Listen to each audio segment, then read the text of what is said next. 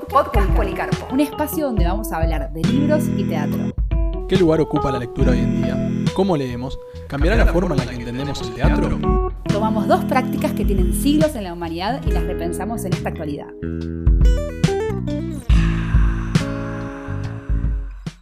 Hola, ¿qué tal? ¿Cómo están todos? Bienvenidos a un nuevo episodio de Policarpo Podcast. Yo soy Enriqueta y estoy acá con Emilio. Hola Enri, ¿cómo estás? Bien, todo bien.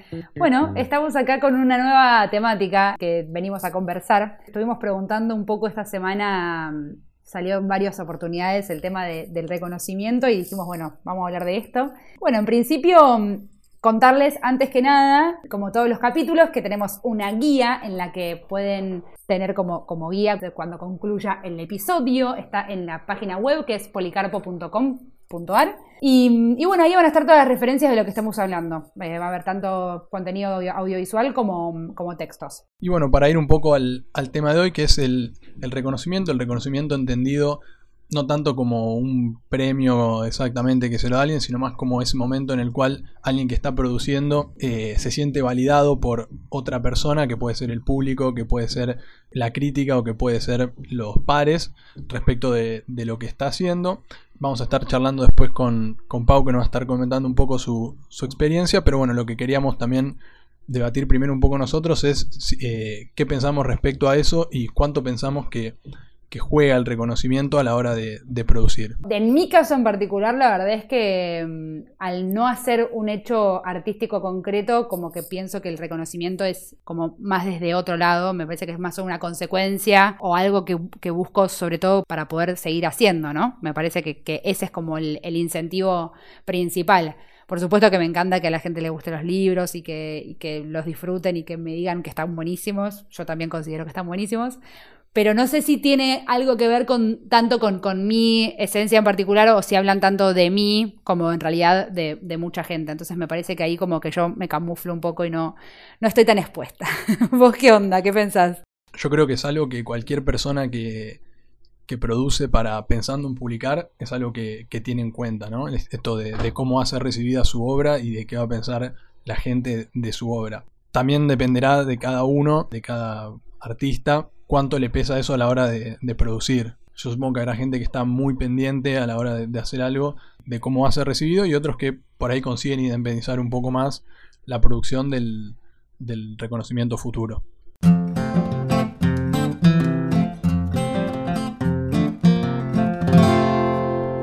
Bueno, tenemos ahora el placer de presentar a Paula Fanelli. Ella es egresada dramaturga de la EMAD es directora y escribió varias obras, una de las cuales es La elegida. Hola Pau, ¿cómo estás? Hola, ¿qué tal? ¿Cómo andan? Hola Pau, ¿cómo estás? Bien. Qué ganas de vernos. Estaría buenísimo hacer lo mismo con una birra en el medio.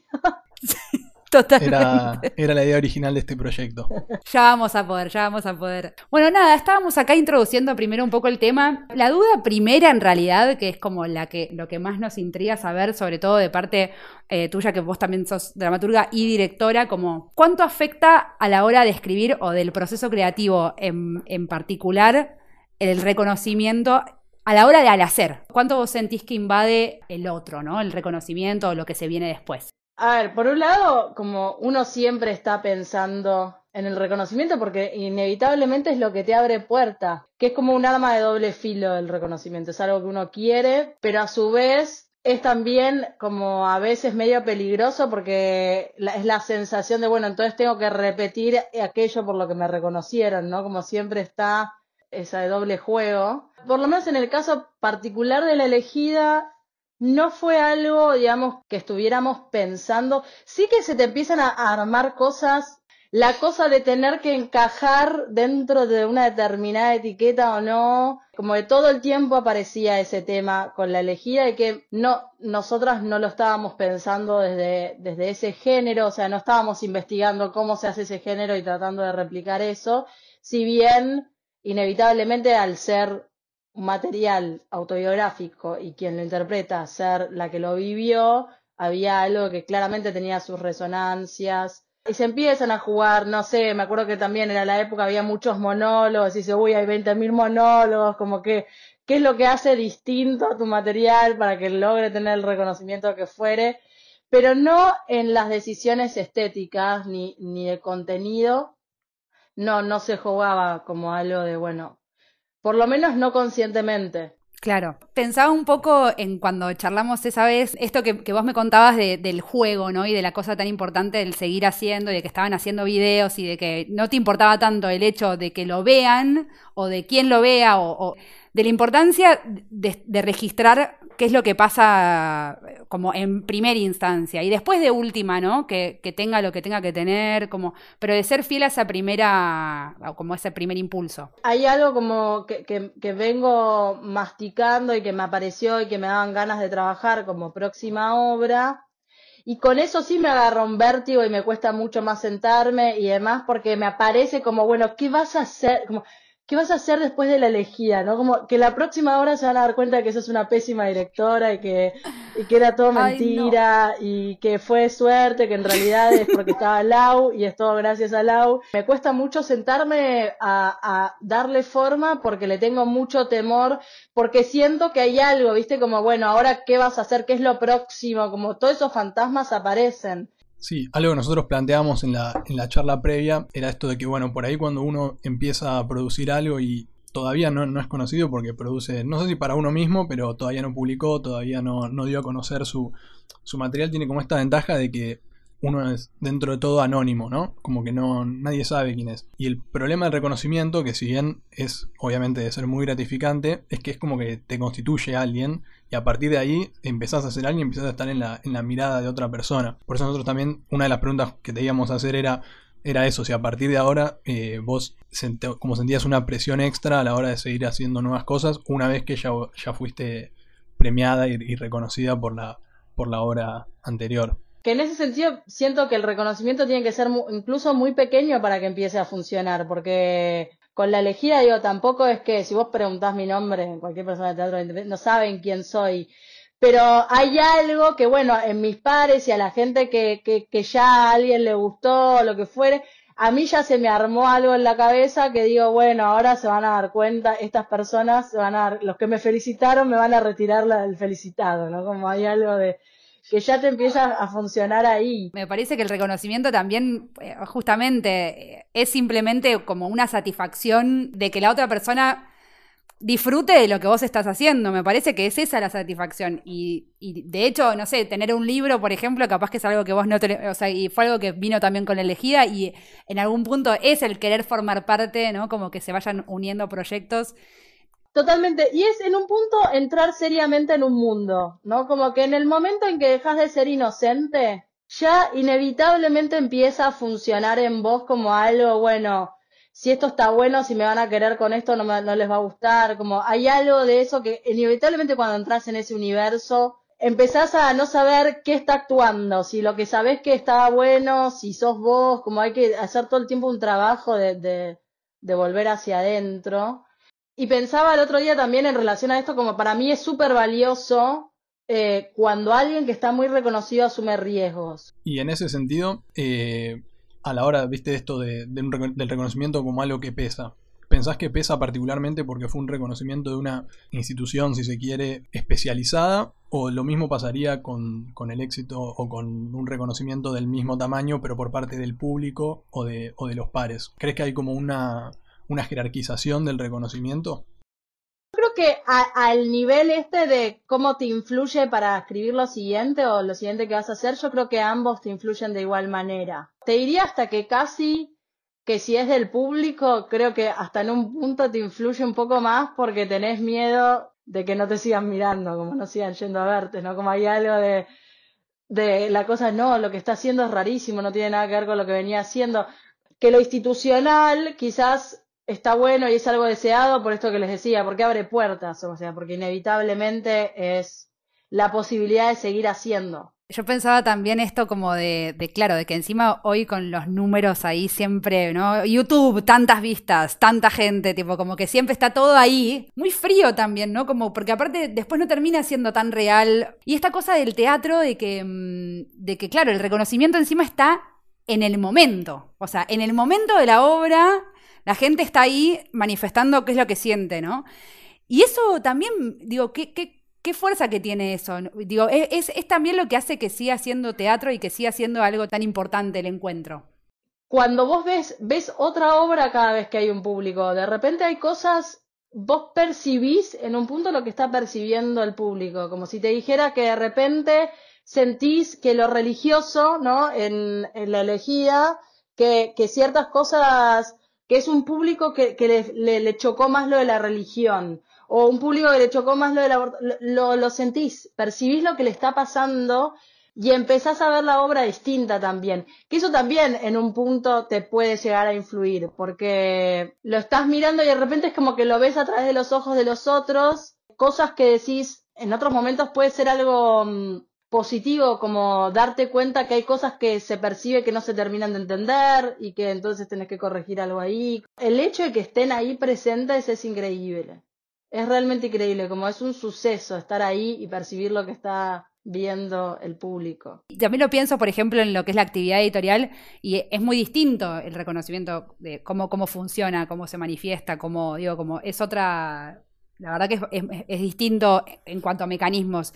Y es un poco lo que decías vos antes, como me parece que cada, cada lugar tiene sus reglas de juego y que una vez que te vas metiendo vas empezando a perder la inocencia y a, aprender también a jugar las reglas del juego, que eso también es lo más divertido, me parece. Y a jugar con ciertas cosas, como yo me acuerdo, por ejemplo, en la elegía en relación a esto, ¿no? Lo que es el reconocimiento y entendido como desde un montón de lugares, porque a mí me preocupaba que la obra quedara entrampada como si fuera que habíamos hecho algo em, a propósito, o sea, que la elegía fue durante mucho tiempo trabajada, ¿no? Estuvo como tres años trabajando y cuando la arrancamos a trabajar, todo el movimiento de lo del aborto y demás no estaba tan fuerte y tan en boga. Cuando armamos ese final y la vestuarista eligió ese sabillé verde, ese verde tan verde aborto, tampoco estaba instalado ese verde como el verde del símbolo, digamos, de la lucha a favor del aborto.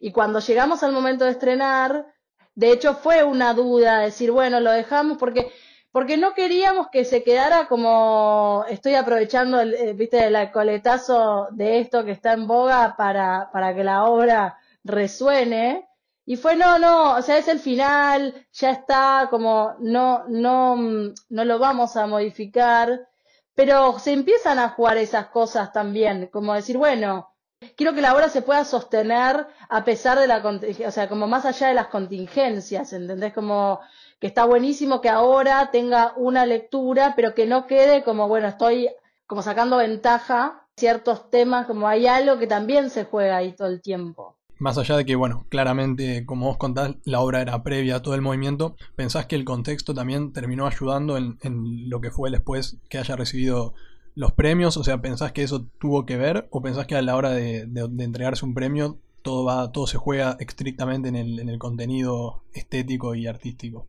No sabría decirlo. Creo que no, pero no, no lo sabría.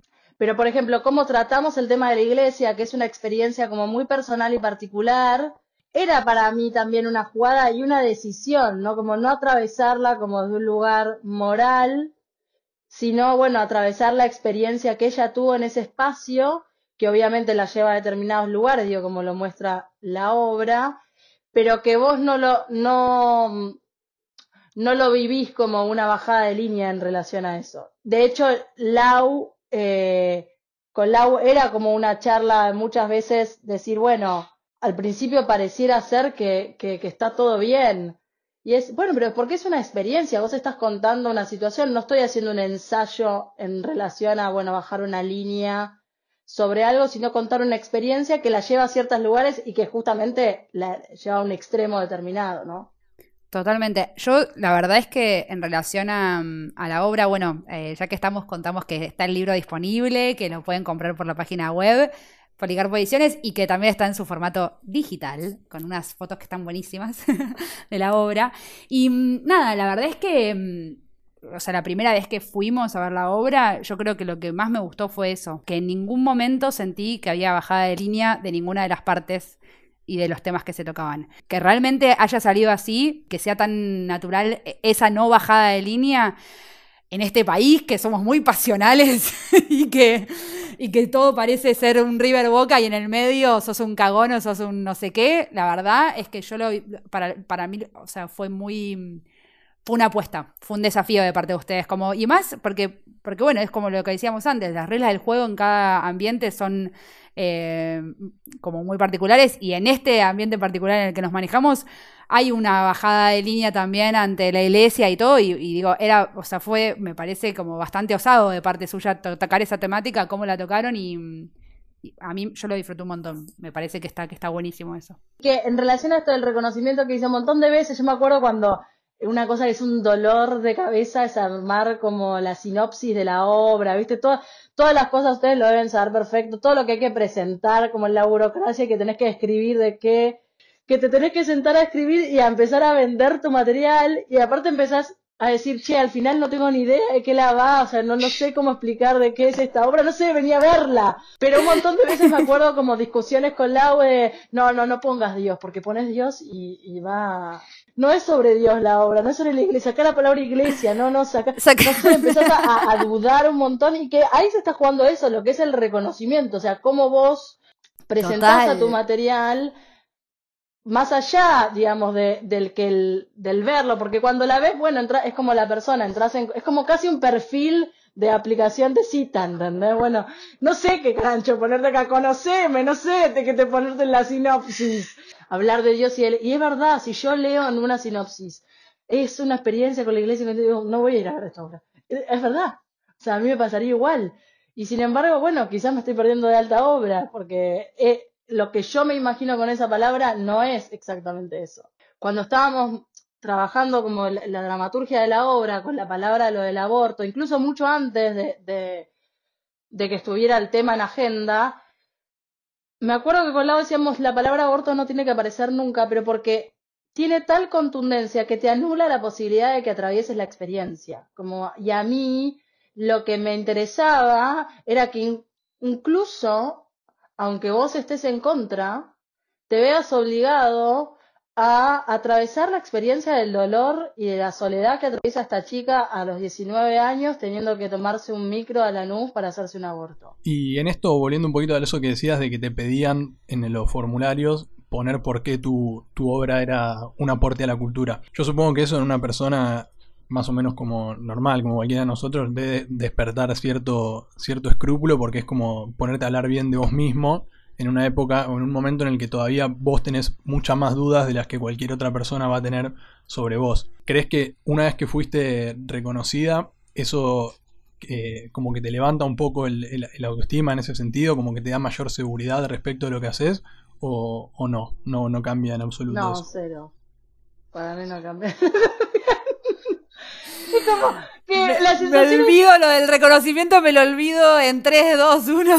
aparte, ¿qué es un aporte? Como, wow, ¿qué te crees? Hay cosas más importantes. Un aporte, no le hago un aporte a nadie, me hago un aporte a mí misma, no sé qué decirte. Como, es un montón lo que me estás pidiendo, que te diga cuál es el aporte que hace esta obra, es como... Que por eso me gustaba tanto esta idea de que de lo que vos habías dicho también respecto de la cuarentena, como de tener siempre esa idea flotando, ¿no? Qué sé yo, lo pienso al reconocimiento desde ese lugar, desde algo burocrático, administrativo, y me ya me agota de solo pensarlo. Sí, totalmente. Que supongo que lo ideal sería, digo, no, no, yo no lo logro, ¿no? Pero um, que uno tampoco se tome en serio eso y que pueda jugar también en el aporte, no, no pensar que es tan en serio, sino que estás armando ficción.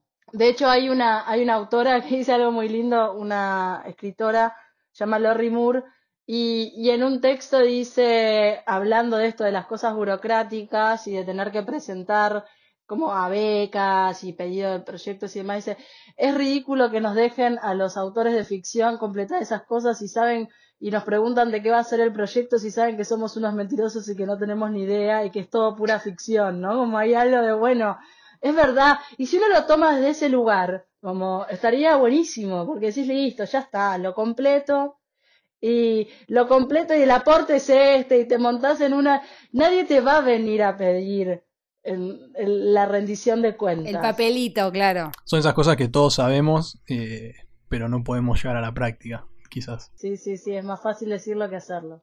Che, y una última pregunta te quería hacer porque, mm, bueno, estábamos debatiendo antes con Emi, pero no habíamos llegado como a una conclusión. Capaz que me parece que vos podés dar un poco de luz a, esta, a esta pregunta que teníamos. Como le pusimos distintos ejemplos, ponele, no sé, Fernando Pessoa, ¿no? Que, que le encontraron toda su obra escrita cuando el chabón se murió. Entraron al departamento, vieron que tenía unos textos, textos, textos, y el chabón nunca publicó lo que, lo que había escrito.